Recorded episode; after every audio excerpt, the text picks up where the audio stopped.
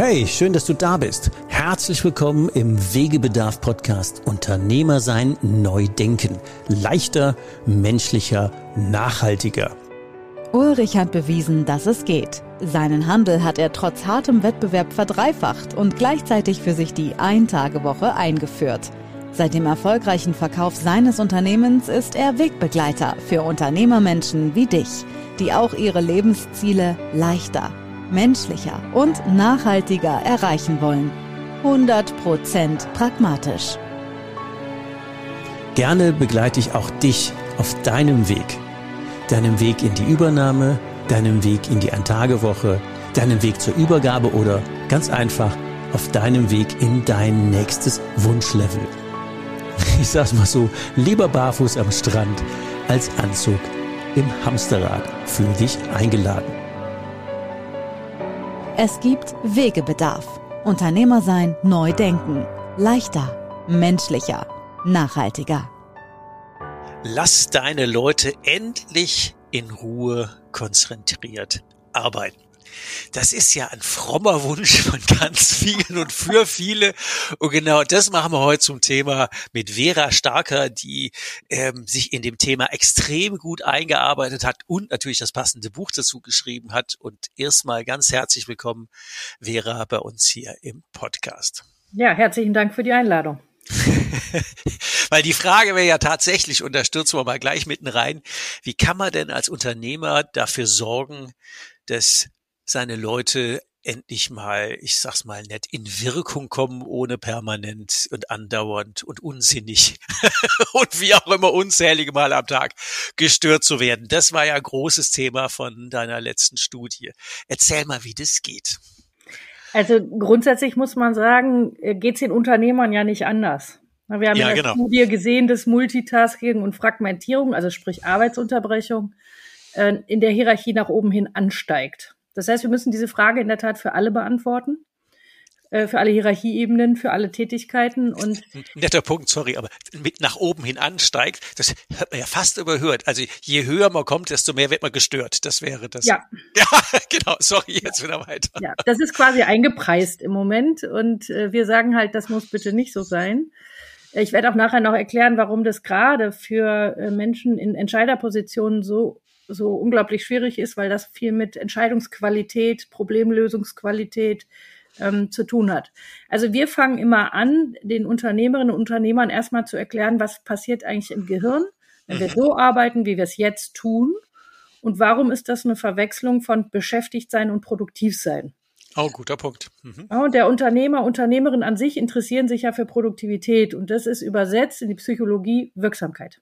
Mhm. Du hast, du mhm. hast ja, und um auch mal noch für unsere, für unsere Hörer dich ein bisschen äh, besser in Szene zu setzen, du bist ja nicht nur selber äh, Multi-Unternehmerin, sondern du forschst und schreibst und berätst und hältst Vorträge zu dem Thema. Du bist ja da ähm, aus mehreren Richtungen äh, vorerfahren. Und das ist ja, glaube ich, ein guter Punkt, weil es nicht aus der Theorie, sondern aus der Praxis mhm. kommt und du das denn ähm, auch in einer ganzen Buchreihe umgesetzt hast. Äh, wie ist denn das in einzelnen Branchen und einzelnen Themen und so?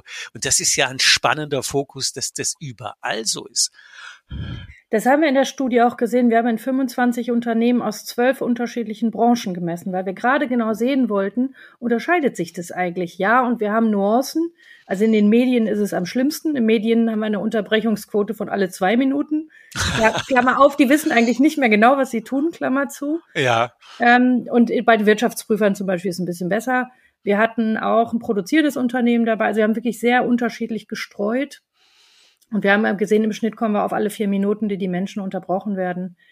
Äh, das hat sich nicht viel gegeben, mal zwei Minuten mehr, mal zwei Minuten äh, weniger. Und insofern ist das ein Thema, was branchenübergreifend wirklich anzusiedeln ist.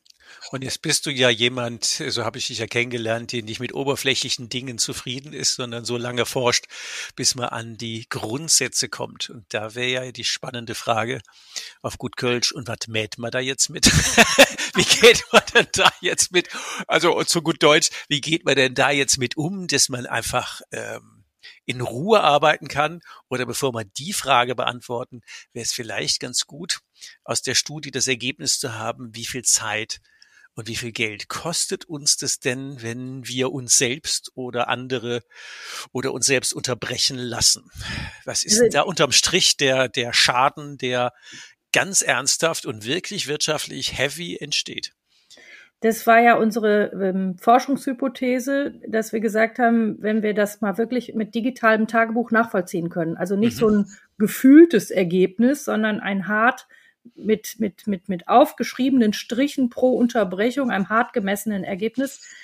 Ähm, und wenn wir da einen Business Case drunter legen, also durchschnittliche Gehälter von Statista, mhm. ähm, sehr konservativ herangegangen, was entsteht eigentlich für ein wirtschaftlicher Schaden, weil man muss sich vorstellen, wenn man unterbrochen wird, braucht das Gehirn Refokussierungszeit, mhm. bis wir wieder angekommen sind. Und äh, die dauert zwischen 15 und 28 Prozent der Aufgabe dauert sie länger wenn wir unterbrochen werden. Je komplexer die Aufgabe, umso länger. Mhm. Kann man sich recht einfach vorstellen. Wir sind sehr konservativ von 15 Prozent ausgegangen ähm, und haben gesagt, wir nehmen mal wirklich den untersten, untersten Wert und sind auf 114 Milliarden ähm, gekommen, die das kostet. 114 Milliarden nur in Deutschland. Nur in Deutschland.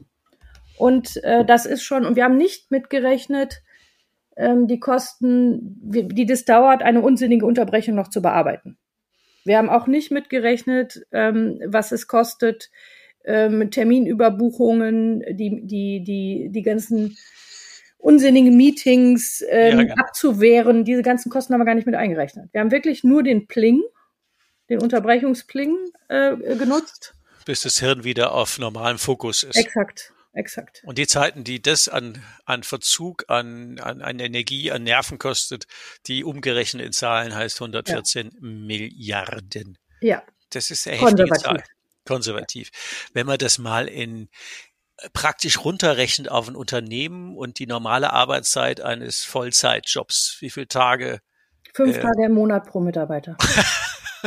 fünf Tage. Ja, da sind die Meetings, die unsinnigen Meetings noch mit drin. Wenn wir nur den Pling nehmen, sind es drei Tage pro Mitarbeiter. Nur, nur die Unterbrechung. Äh, das kann man sich, glaube ich, gar nicht lang genug auf der Zunge zergehen lassen. Ja. Von Menschen, die im Monat im Schnitt 20 Stunden, äh, 20 Tage arbeiten, plus minus, ja. ähm, geht fünf Tage oder drei bis fünf Tage einfach in den Eimer, weil wir uns permanent uns selber und andauernd unterbrechen oder unterbrechen lassen. Ja. Und als Chefs vielleicht nochmal so kurzes Appell, so ein Tagewoche und Co. Wir kennen ja alle mein Thema. Ähm, wenn du willst, dass die Leute für dich arbeiten, lasse einfach in Ruhe arbeiten. Ähm, äh, Wäre ja vielleicht mal so ein erstes Resümee, wenn, wenn wir sagen, was das kostet. Also man muss ja auch die drei bis fünf Tage muss ins Verdienen bringen. Ja. Ja, und, und, und was wir nicht, auch nicht eingerechnet haben, es gibt eine klar gemessene Korrelation zwischen Fragmentierung, Multitasking und Stresserleben. Okay. Und es ist auch in vielen neurowissenschaftlichen Studien schon rauf und runter gemessen. Also das ist jetzt nichts Neues, was wir in die Welt gesetzt haben. Aber wenn wir sehen, dass wir knapp 37 Milliarden stressbedingte Ausfallkosten in Deutschland haben, Tendenz steigend. Ja, ja, ja, definitiv. Da muss man sagen, dieser, dieser spezifische Stressor der Unterbrechung und vom Multitasking, wenn wir den wegnehmen würden, würden wir deutlich die, die Stresskosten senken. Das heißt, die wären auch noch mit im Säckel. Ähm, oder das Potenzial, würde ich jetzt mal sagen, haben wir auch noch um auch Unternehmen an der Stelle einfach deutlich zu entlasten. Die haben sich ja fast schon gewöhnen müssen an diese exorbitant hohen Kosten und an diese hohen Raten. Ja, man glaubt ja, das wäre normal. Und ähm, das ist ein guter Punkt, nochmal eine Schleife zu drehen. Ähm, wir haben ja in der neuen Welt auch das, äh, den, den wunderbaren Begriff oder die äh, neue Art des New Work. Mhm. Und da wäre ja eine gute Frage, ist es dadurch einfach relevanter geworden oder dadurch gestiegen oder wird es dadurch weniger? Ähm, wie siehst du das Verhältnis von diesen Störungen, Kosten, New Work, nennen wir es mal Old Work? Ähm, mhm. Wie passt denn das ins Bild? Also grundsätzlich ist das ja eine definitorische Frage, was ist eigentlich New Work? Ja, sowieso. Und, äh, meine, meine Definition davon ist, ähm, wie arbeiten wir produktiv im digitalen Zeitalter? Mhm. Weil die Frage, ob wir noch so arbeiten wollen wie vor 100 Jahren, äh, Frederick Taylor es irgendwie ins Leben gerufen hat, oben denken, äh, oben denken, unten umsetzen, äh, das passt nicht mehr in eine komplexe Welt. Das heißt, ob wir nee. New Work machen wollen oder nicht, ist ehrlich gesagt nicht die Frage, mhm. sondern wann bringen wir die Belegschaft dazu, ähm, schnell und kompetent und verantwortungsbewusst auf Veränderung zu reagieren. Und zwar mhm. aus einem eigenen, aus einer eigenen Motivation heraus. Das ist das, was wir brauchen, damit die Unternehmen im Ergebnis schnell sind, wendig sind, resilient sind. Mhm. Und das, die Frage, wie das gehen kann für ein Unternehmen, das ist für mich die Frage nach New Work. Und da ist der, die Frage nach, wie arbeiten wir fokussiert, ein Teil von. Mhm. So, und wenn wir jetzt gucken in die Unternehmen, ähm, ist der Digitalisierungsgrad echt hoch. Ähm, wir haben Unternehmen gehabt, die bis zu 40 Tools im Einsatz haben. Oh, Jesus. Was natürlich auf der Mitarbeitendenseite bedeutet, die müssen ständig vier, fünf, sechs, sieben, acht Kanäle checken.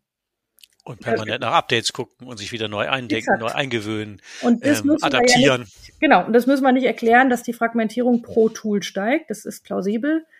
Ähm, was ich dramatisch daran finde, ist, dass wir die alten Sachen nicht aussortieren. Das heißt, wir satteln auf, jedes Mal mit der Fantasie von Produktivitätsversprechen, die ja auch natürlich die Anbieter ins Schaufenster stellen. Ne? Das löst das Problem. Und äh, vor vielen Jahren sollte Slack mal das E-Mail-Problem lösen. Jetzt haben wir zwei Probleme. Slack genau, und E-Mail. E-Mail und Slack, genau. So, und ähm, deswegen müssen wir an der Stelle sagen, fokussiertes Arbeiten ist ein Teil vom digitalen Zeitalter und deswegen ist es ein Teil vom neuen Arbeiten, um die Frage zu beantworten, wie kann das Unternehmen wendig agieren? Und wenn man jetzt äh, nochmal in die Ursachen guckt, zu sagen, wie, jetzt haben wir das Bild mal beleuchtet, ähm, wo würde man denn ähm, im Sinne von fokussiert und endlich mal in Ruhe arbeiten lassen, wo würde man denn da ansetzen? Auf ein Wort. Also das, was wir festgestellt haben, ist, dass alle befragten Unternehmen und auch wir haben auch vorher strukturierte Interviews geführt, die kannten das Problem alle. Die sind sofort ja, drauf angesprungen und haben gesagt, oh, ist ein Riesenthema bei uns. Äh, wir haben E-Mail-Regeln, wir haben Slack-Regeln, wir haben Meeting-Regeln, wir haben weiß der Himmel was für Regeln. Und dann habe ich gefragt, funktionieren die denn? Nö. Dann gesagt, nee. So.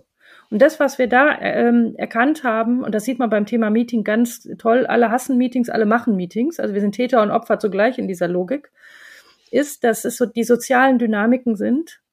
Einerseits, ähm, was passiert denn, wenn ich nicht mehr zu einem Meeting eingeladen werde? Was passiert, wenn ich in einem Meeting aufstehe und sage, so, mein Punkt ist erledigt, ihr braucht mich nicht mehr, ich gehe jetzt. Genau. Ähm, was passiert, wenn ich mich zurückziehe, konzentriert arbeite und für andere nicht visibel produktiv bin? Ja, die können nicht beobachten, wie ich was tue. Mhm. Und das sind alles soziale Dynamiken und deswegen brauchen wir die unternehmerische Erlaubnis, anders zu arbeiten. Das ist eigentlich der Kern des Ganzen, dass der Unternehmer versteht, wie Gehirn, also ich jetzt mal in Grundsätzen, wie Gehirn funktioniert und dass die alten Engagement äh, Unterstellungen, Überstunden machen, Pause auslassen, immer erreichbar sein, hat er hat mal früher gesagt, super engagiert die Leute. Aus Sicht des Gehirns ist es eine Katastrophe. Ja, die machen Damit, sich kaputt. Genau. Sie werden aber auch einfach schlechter in dem, was sie tun. Sie werden langsamer, unproduktiver und schlechter. Das heißt, aus der unternehmerischen Perspektive müsste man sagen, Leute, hier wird Pause gemacht. Leute, hier wird, wir müssen von den Überstunden runter. Wir haben 2021 1,7 Milliarden Überstunden in Deutschland gehabt, trotz Kurzarbeit. Der gute Robert Bosch hatte ja die Fünf-Tage-Woche nicht eingeführt, weil er nett war, sondern weil er gelernt hatte, dass wenn die Leute Samstag und Sonntag daheim sind, die montags entspannter heim äh, und ja. die Woche über frischer und mehr arbeiten können, als wenn die jetzt einfach tatsächlich nur den Sonntag frei haben. Ja. Ähm, das hatte ja mit humanistischem Weltbild wenig zu tun, sondern das war ja, das war ja Grundkapitalismus. Ähm, und ähnlich müssen wir das wahrscheinlich ja auch betrachten. Äh, wie, ja, absolut. Wie, wie viel Pause, wie viel Auszeit, wie viel störungsfreie Zeit braucht man als Unternehmer selber, um den Kopf frisch zu halten? Weil dann nützt ja nichts, wenn wir abends tot auf der Couch liegen. Wo sind wir denn da äh, stress- und krisenresilient?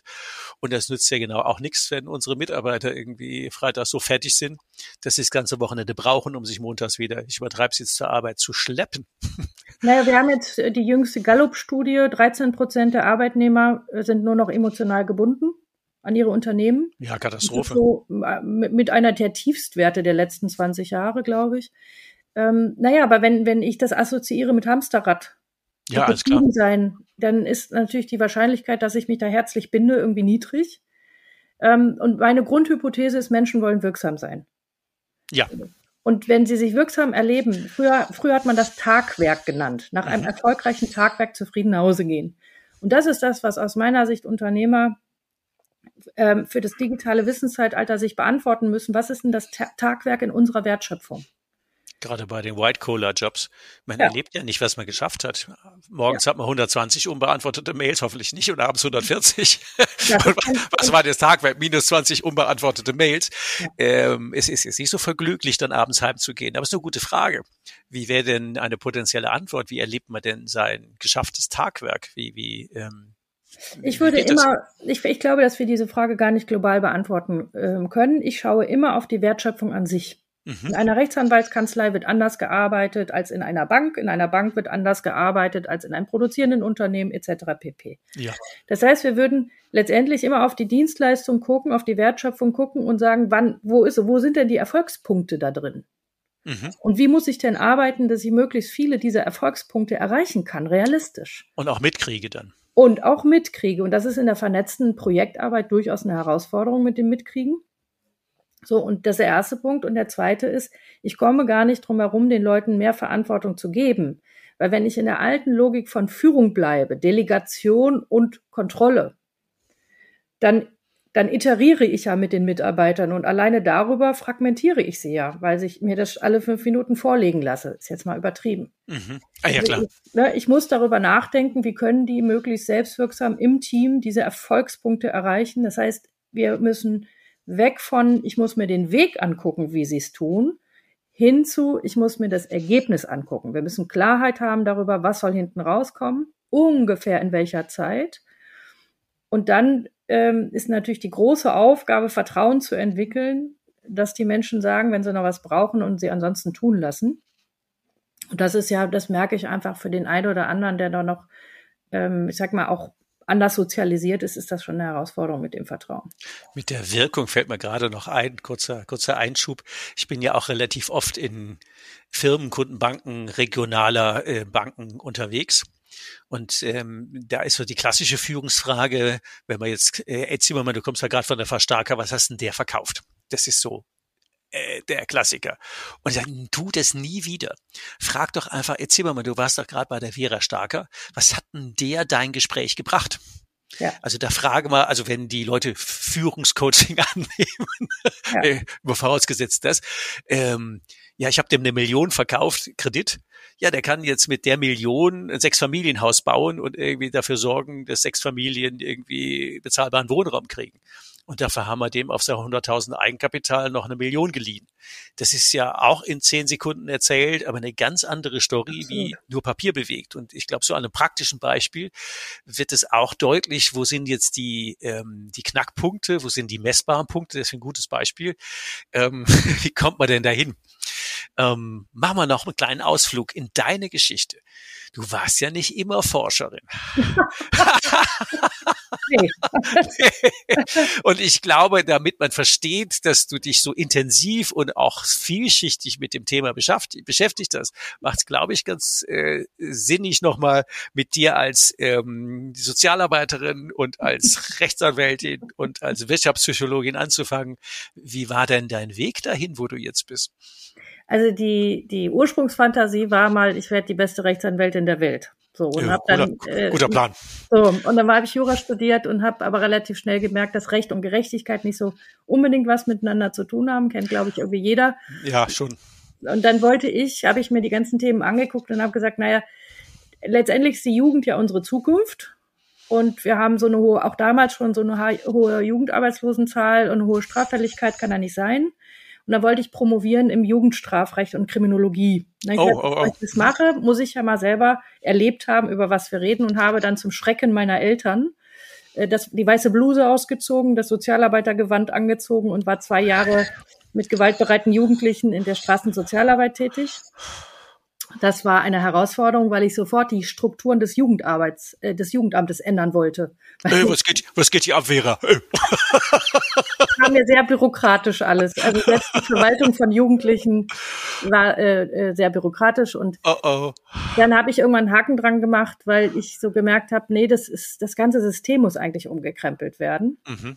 Und dann lief auch die Frist aus fürs Referendariat und zweite Staatsexamen. Habe ich gedacht, naja, ich bin irgendwie dann doch so ein bisschen ähm, preußisch erzogen, das machst du jetzt fertig. Habe dann Referendariat gemacht, zweites Staatsexamen, habe in der Kanzlei angefangen, wie sich das gehört, Blüschen wieder angezogen. Ordentlich. Und, ordentlich. Und es war sehr langweilig. Ähm, und dann habe ich gedacht, nee, das so, das wird nichts.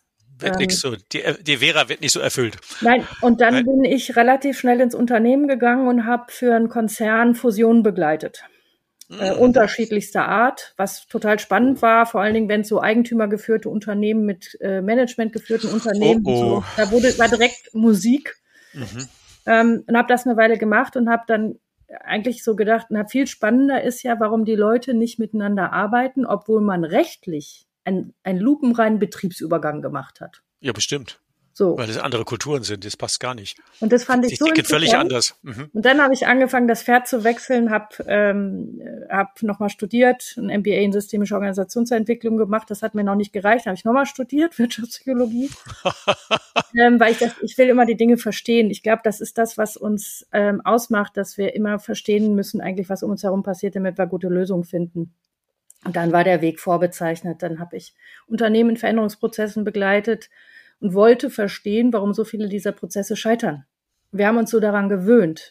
Ne, dass sie einfach in die Grütze gehen, genau. Dass sie in die Grütze gehen. Und zwar über 80 Prozent. Wir sind immer so zwischen 82 und 88 Prozent der Prozesse, die scheitern. Und ich mag mich ungern mit sowas abfinden. Der, Schnitt, da, ist, der Schnitt ist ja auch gruselig schlecht. Ja. Der ist gruselig schlecht und der ist konstant. Es gibt ja längst Studien, die das über Jahre messen. Und ähm, habe mich mit Erfolgsfaktoren befasst. Das waren so die ersten Studienavancen noch habe gedacht, eigentlich wissen wir, was wir tun müssen. Das ist interessant, aber wir tun es nicht. Mhm. So, und die Diskrepanz wiederum ähm, habe ich dann angefangen auch zu untersuchen. Und ein Teil davon war, dass ich ehrlich gesagt niemand mehr richtig konzentrieren kann. Und wenn wir verstehen, dass wir, wenn wir unter diesem Bewältigungsstress sind, schaltet unser Gehirn in Autopilot. Und Autopilot heißt, mach es so, wie du es immer gemacht hast. Auf gar keinen Fall heißt es, veränder dich, mach es anders. Das wäre noch wichtig. Im Stress heißt es doch, ähm, wie heißt es, Flucht? Äh, Flight or Fight, genau. Flight or Fight, genau, genau. Ja. Oder, oder totstellen oder angreifen oder ja, fliehen. Ich genau, sage immer Boxhandschuhe oder Laufschuhe. Ja, genau, eins, eins von beiden. Äh, gutes oh, Spiel. Boxhandschuhe oder Laufschuhe. Und genau, und dann, dann, dann, sind wir, dann sind wir ja Großhirn abgeschaltet. Dann ja. ist ja das, was wir eigentlich angestellt, eingekauft, wie auch immer wurden, das ist ja auf Null gestellt. Exakt. Und wenn wir dann, also wenn man sich das so ganz praktisch vorstellt, ne, evolutionsbiologisch, da steht der Säbelzahntiger und dann sage ich ja nicht, oh, heute probiere ich mal einen anderen Weg aus zu flüchten. Äh, tun wir nicht. Also das heißt, wenn wir uns verändern wollen, Menschen verändern sich grundsätzlich gerne. Also diese Mythen, dass, dass, dass Menschen sich nicht verändern und so, das stimmt alles nicht. Gehirn ist neuroplastisch, wir lernen, bis wir in der Kiste liegen. Ähm, das heißt, wenn wir uns verändern wollen, müssen wir Ressourcen schaffen damit die Leute aus dem Stress rauskommen, um sich wirklich vernünftig und auch vergleichsweise strukturiert zu verändern. Und da kommt wieder das Thema konzentriertes, fokussiertes Arbeiten. Das heißt, wir brauchen die Unterbrechung von diesem Hamsterrad ah, das Veränderung zu ermöglichen. Das ist ein interessantes Erklärmodell, warum meine Wandercoachings funktionieren, weil ich die ja, ja. weil die, wenn die, wenn die jetzt übertrieben, nee, nee, tatsächlich faktisch drei Tage mit mir durch den Wald in verschiedenen Aufgabestellungen laufen und wirklich die Ruhe haben, mal 20 Minuten im Zweier alleine zu hirnen und in Bewegung zu kommen. Ähm, deswegen passiert da natürlich jetzt auch in meiner Wahrnehmung wesentlich mehr, als würde ich die zwei Stunden im ähm, im Seminarraum traktieren, weil da haben die Stress. Absolut. Und ähm, auch die Umgebungsfaktoren sind ja Trigger. Na, unser Gehirn arbeitet assoziativ. Mhm. Das heißt, äh, wenn wir schon bestimmte Umgebungsfaktoren sehen, man wird angetriggert, okay, hier musst du das machen, hier musst du Stress machen, weil das Gehirn will uns ja immer möglichst ohne Energie durch den Alltag leiten. Mhm. Das heißt, wenn was passiert, gucken, guckt das Gehirn in den Rückspiegel und sagt, hatten wir schon mal, mach doch, nimm doch Lösung A. Mhm. Ist bewährt ist bewährt. Jetzt sehe ich den Raum. Im Let in diesem Raum habe ich beim letzten Mal ein Meeting gehabt, was, was wirklich stressig war. Sofort assoziiert das Gehirn, uh, das war nicht gut beim letzten Mal, Vermeidungsreaktion. Und das sind Sachen, die gehen in Millisekunden. So schnell können wir gar nicht, äh, kann unsere Großhirnrinde das gar nicht reflektieren. Das kommt aus dem Zwischenhirn. Das Und heißt, außerhalb, außerhalb der, der aktiven Gestaltbarkeit. Ja, ja. Und äh, zumindest der Bemerkbarkeit, mhm, würde okay. ich mal sagen. Weil es ist gestaltbar, aber dafür muss ich es in die Wahrnehmen. andere Hirnhälfte holen. Mhm. Und deswegen ist natürlich so ein, ähm, so, ein, so ein Systemwechsel, das ist ja nicht nur ein Ortswechsel, sondern es ist wirklich ein Systemwechsel, den ihr nachvollzieht, wenn ihr in die Natur geht. Mhm. Äh, das macht einen Unterschied, der einen Unterschied macht. Ja, das genau. das Gehirn bemerkt, hier ist ganz anders. Und dann kann natürlich auch Vertrauen entstehen. Also das ist wie ein Booster letztendlich. Also so wie wir sagen, konzentriertes Arbeiten, ich schaffe das drei, vier, fünffache in der Zeit, ähm, ist halt deutlich effektiver. So ist es auch, Coaching in anderes Surrounding zu versetzen, ist einfach auch das drei, vier, fünf, keine Ahnung, wie vielfache intensiver und damit erfolgreicher. Mhm. Am besten schneide ich jetzt den Part raus und pack das in, auf, auf, die Webseite bitte Wandercoaching. Ähm, weil das ist ein gutes Erklärmodell. Äh, rein empirisch hätte ich das ja schon immer gesagt. Wieso? Das funktioniert einfach besser da wie da. Äh, aber das Erklärmodell dahinter haben wir nicht. Jetzt hast du ja das ja ganz viel aus deiner Forschung in Bücher geschrieben, die sich rund um New Work drehen. Und mhm. ein, eines davon ist ja ähm, das mit endlich mal konzentriert arbeiten. Hat, glaube ich, einen anderen Titel. Wie viele Bücher hast du denn denn überhaupt schon so um das Thema drumherum geschrieben? Ach je. Eins, zwei, drei, vier, fünf, sechs, sechs oder sieben. Mhm. Also einige. Ich kann es gerade nicht. 2017, 2017 angefangen, also ich hatte Zeit. Wie heißen die? Ähm, ich habe wirklich angefangen mit dem wissenschaftlichen Buch. Das ist sehr ein komplizierter Titel, Hypnosystemische Perspektiven im Change Management. Das war im Endeffekt die wissenschaftliche Arbeit. Warum funktionieren so viele Prozesse nicht? Obwohl wir wissen, was wir eigentlich tun müssten. Und dann kam Chef der Zukunft, weil ne, die Frage, alle, alle sollen sich verändern, wie sollen sich denn die Chefs verändern, fand ich hochrelevant. Das heißt, ich habe ein Buch nur für Chefs quasi geschrieben, Chefs und Chefin. Und dann ging das los mit ähm, endlich wieder konzentriert arbeiten. Und dieses Buch heißt so, weil das der meistgehörteste Satz war in den zwei Jahren, wo wir Interviews geführt haben und geforscht haben, haben die Leute gesagt, wenn ich mich endlich mal wieder konzentrieren könnte. Das ja. kam mit einer solchen Leidenschaft und einem solchen Leidensdruck, dass wir gesagt haben, das Buch muss so heißen. Ja, definitiv. Das andere hätte ich nicht aus dem Regal gezogen, aber endlich mal wieder konzentriert arbeiten, das hätte wahrscheinlich sofort den Weg in den Einkaufskorb gefunden. Ja. Ja. Genau. Und ähm, letztendlich, ich glaube, dass wir alle nicht das Patentrezept für die Zukunft haben ähm, das, das, auch wir haben die Weisheit nicht mit Löffeln zu uns genommen. Aber das, was man machen kann, ist, dass wir den Unternehmerinnen und Unternehmern eine saubere Grundlage bieten. Auch eine wissenschaftlich fundierte Grundlage bieten, dass sie ihren Weg in die Zukunft gut finden können. Mhm. Ja, also ich, ich, äh, diese verkürzten Diskussionen, machen wir Homeoffice ja oder nein, ist ein ganz gutes Beispiel. Ja, die, die Unternehmer, die Homeoffice machen, kriegen alle grünen Daumen. Die, die sagen, nee, kein Homeoffice, kriegen alle Daumen runter. Ja. Es wird binär diskutiert zwischen Ja und Nein und es wird nur diskutiert aus der Frage von Flexibilisierung und diesem vermeintlichen New Work. Für mich heißt neues Arbeiten zu sagen, in dieser Frage, wie entscheiden wir denn das mit dem Homeoffice? Und erstmal müssen wir aus der Wertschöpfung heraus gucken. Ist es aus der Wertschöpfung, die wir hier machen, heraus richtig, und für den Kunden gewinnbringend, mhm. wenn wir Homeoffice zulassen. Erster Punkt. Mhm. Zweiter Punkt. Wir müssen aus der psychologischen Perspektive gucken, wann entsteht denn Bindung in Teams? Weil wir müssen doch die Teams miteinander in guten Kontakt bringen. Die sollen doch eine gemeinsame Aufgabe lösen. Ja, die müssen sich riechen, schmecken, fühlen, erleben. Absolut. So, das heißt, ich habe eine psychologische Fragestellung, wann entsteht Bindung? Und wir haben ganz klar gesehen, ein minimaler Anteil der Beschäftigten will überhaupt dauerhaft im Homeoffice arbeiten. Wir haben äh, sehr viel negative Effekte vom dauerhaften Homeoffice-Arbeiten. Ja, online, online ist zu, zu, zu, zu künstlich. Ja. Das, das, das, das, das, da fehlt einfach das, der menschliche Aspekt. Ja, und der dritte Faktor ist dann die Flexibilisierung. Weil natürlich müssen wir auch an der Flexibilisierungsecke was tun, die zu pflegenden Eltern, die zu betreuenden Kinder, ähm, das Studium nebenher. Also es gibt ganz, ganz viele Gründe, warum wir Flexibilisierung brauchen. Es ist aber nicht der einzige Punkt, den wir angucken müssen. Und das meine ich mit, wir müssen den Unternehmern ermöglichen, eine differenzierte, gut fundierte Entscheidung treffen zu können. Das hört sich gut an. Du bist ja auch in Unternehmen persönlich tätig. Mhm. Ähm, das ist ja eine sehr komplexe Welt, die du da ähm, anteaserst. Mhm.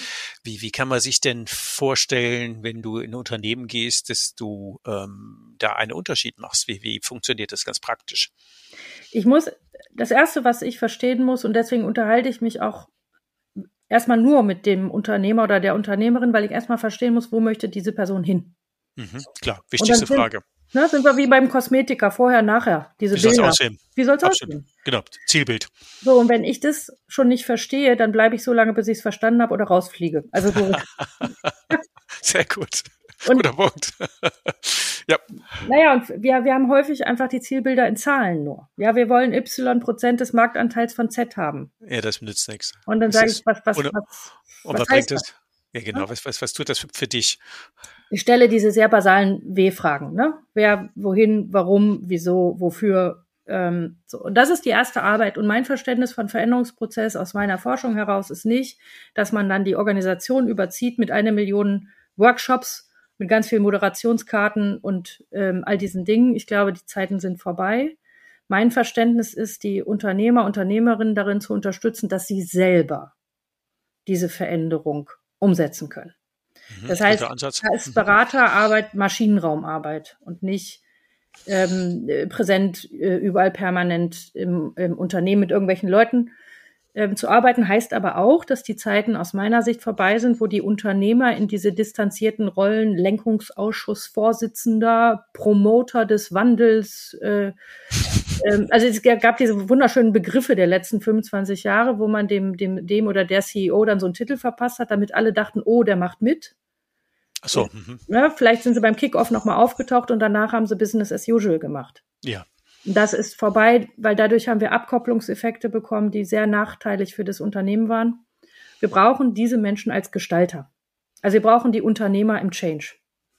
Und damit die das gut können und gut in die Kraft kommen, ist das die Arbeit im Hintergrund so viel wie nötig, so wenig wie möglich mhm. ähm, zu unterstützen.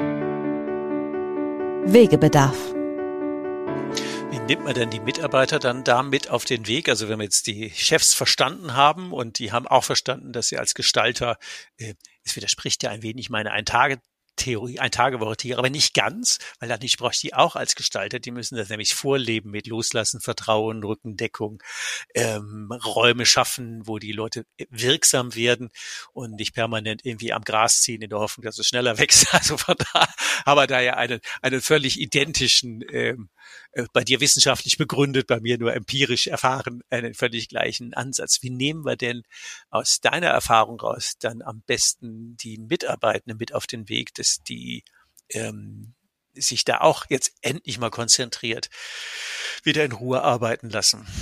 Also die, ähm, wenn Führung hat ja eine Funktion. Mhm. Das vergessen wir manchmal so ein bisschen, weil es mehr mit Status assoziiert ist. Aber Führung hat in der Tat eine Funktion, nämlich eine Wirksamkeit herzustellen, äh, oder beziehungsweise eine wirksame Grundlage herzustellen, dass die Leute produktiv arbeiten können. Mhm.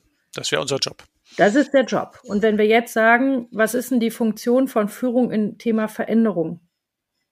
Dann, dann, dann müssten, müsste letztendlich jede Führungskraft sagen, naja, äh, ist doch völlig klar, ich muss mit meinen Mitarbeitern in Austausch gehen, wie das hier bei uns funktioniert, diese Veränderung. Man muss ihnen das nicht beibügeln und man muss auch nicht Betroffene zu Beteiligten machen und diese ganzen Geschichten von früher, sondern man muss hingehen und sagen, so wollen wir das machen, was sind eure Ideen, wie wir das bestmöglich hinbekommen. Und wir lernen das in den Prozessen, wenn wir konzentriertes Arbeiten einführen. Diese Prozesse, das sind keine Beraterprozesse, das sind keine Top-Down-Prozesse, sondern wir arbeiten da mit so einem Remote-Tool. Da ist jeder drin und jeder ist gefragt, eine Lösung zu finden. Mhm wie machen wir das hier anders, damit wir konzentrierter und fokussierter arbeiten können? Und ich habe es in der ganzen Zeit nicht einmal erlebt, dass die Menschen keine Antwort gefunden haben. Man musste sie einfach nur strukturiert durch die Fragen führen. Das gibt ja ein relativ großes Licht am Ende des Tunnels. Ja. ja. der ist ja, der ist ja schon fast Ostrahmenverdacht hell wie der lichte Tag. wenn ich, wenn, wenn ich das so höre, und das ist ja natürlich auch eine der Dinge nach dem Motto, trau den Leuten doch einfach die Größe zu.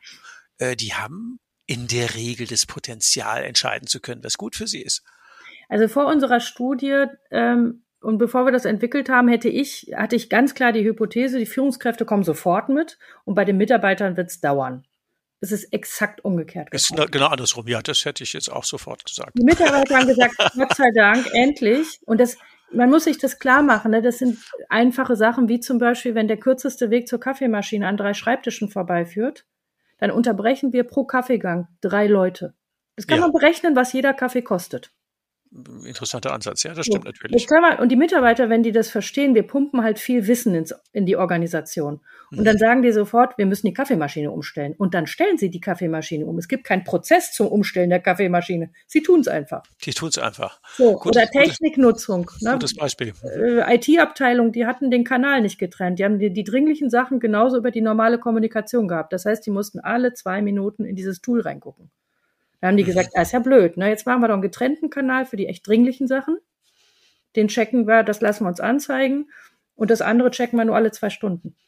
Das war keine Lösung, die wir denen vorgegeben haben, die haben die selber gefunden. Und von diesen Lösungen kann ich unzählige nennen. Sehr cool. Für auch Wertschöpfung im Feld. Ne? Ein Energieunternehmer, der gesagt hat, aber meine Leute hängen auf dem Mast.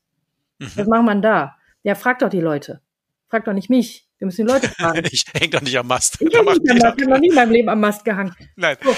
Und, und das ist die Kunst, die spezifische Fragen zu stellen und zu ermöglichen in einem kurzen, kompakten Prozess. Weil wir müssen uns auch verabschieden von der Fantasie, dass Kulturprozesse drei bis fünf Jahre dauern. Wenn die Leute das hören, da, kommen, da gehen die ja schon in so eine Problemtrance rein. Oh Gott.